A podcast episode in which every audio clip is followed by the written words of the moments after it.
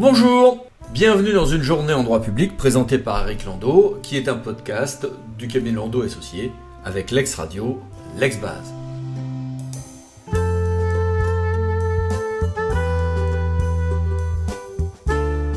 Regardons l'actualité ensemble de ce jeudi 8 juin.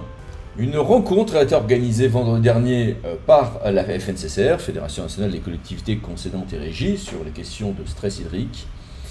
Et information importante, la ministre euh, Bérangère Couillard s'est engagée à apporter des simplifications réglementaires, mais aussi à mobiliser les préfets, afin d'accélérer et généraliser la mise en place des commissions locales de l'eau, et donc bah, à terme une génération des sages, ce qui est important pour réguler euh, non seulement les deux cycles de l'eau, mais surtout les conflits d'usage qui, avec le réchauffement, ne cessent de s'aggraver.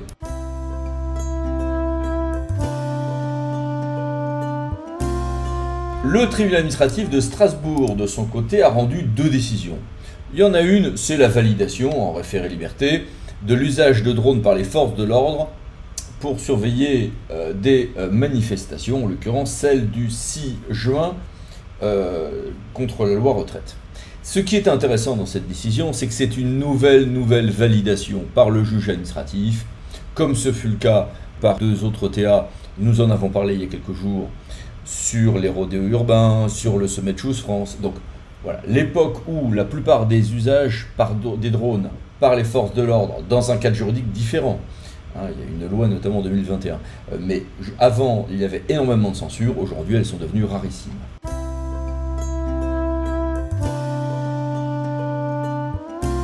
Plus surprenante en revanche est l'autre décision du théâtre de Strasbourg. C'est une décision presque ancienne, elle est du 24 mai 2023, et elle a fait très peu parler d'elle.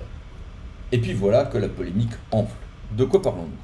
Cette décision du théâtre Strasbourg du 24 mai a enjoint au SDIS, service départemental d'incendie de secours de la Moselle, de fixer un nombre maximal d'heures de garde hebdomadaire. Vous allez me dire, bah oui, c'est normal pour des agents. Non, pour les sapeurs-pompiers volontaires. Oula, le modèle euh, français euh, en sécurité civile du volontariat reposant sur les sapeurs-pompiers volontaires est déjà très compliqué. Il est d'abord juridiquement assez complexe, il est en pratique un peu en crise.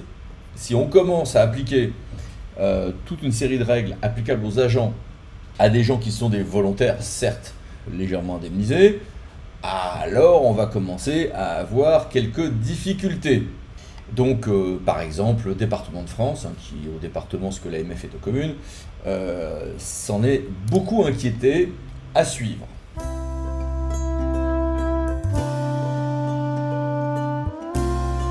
Le théâtre de Melun, de son côté, a eu à traiter euh, de l'opération du site pilote de la Bassée en matière de crue de la Seine. Et c'est intéressant, et en l'occurrence, c'est le, projet public est validé.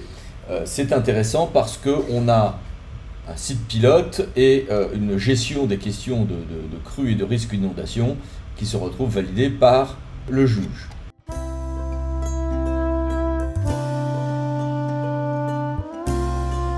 Autre euh, décision du Conseil d'État cette fois, du 5 juin, qui porte sur les superpositions d'occupation domaniale.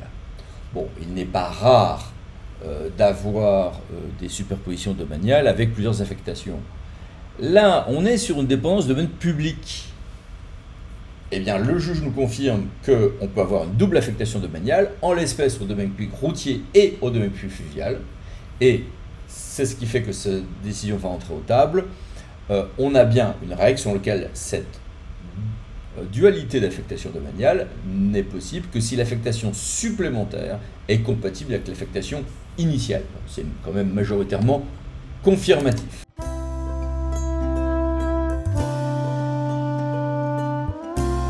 Le euh, tribunal administratif de Toulon euh, rend une décision de son côté assez logique.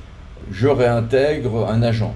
Bien, je le réintègre pour de faux. La personne n'a pas repris effectivement ses fonctions, cette réintégration n'est que juridique. Eh ben, si elle n'est que juridique, si elle est pour défaut, il y a absence de droit à congé et à rémunération pour l'agent Oui, bien sûr.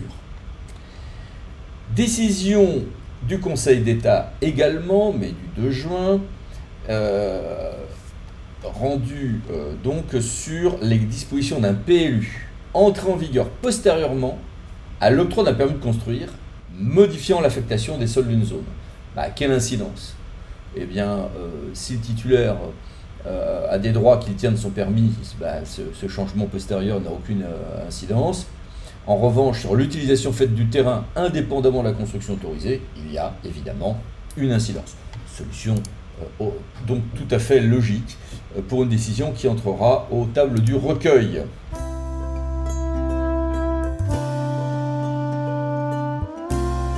Le Conseil d'État, cette fois-ci en formation consultative, a rendu un, euh, avis euh, sur le projet de loi pour le plein emploi et cet avis consultatif donc euh, a été diffusé. Donc il est assez intéressant puisque évidemment on, on, regarde notamment les questions d'une part de jeunes enfants et d'autre part surtout de RSA qui s'y trouvent.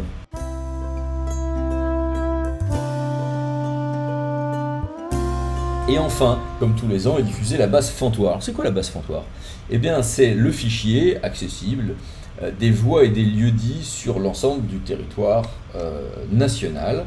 Il est utilisé pour euh, les GPS, il est utilisé pour toutes les bases géographiques. À noter que ceci se combine avec donc une autre base de géolocalisation des adresses prévue par la loi 3DS euh, on se demande si ça va être en plus de Fantoir ou à la place.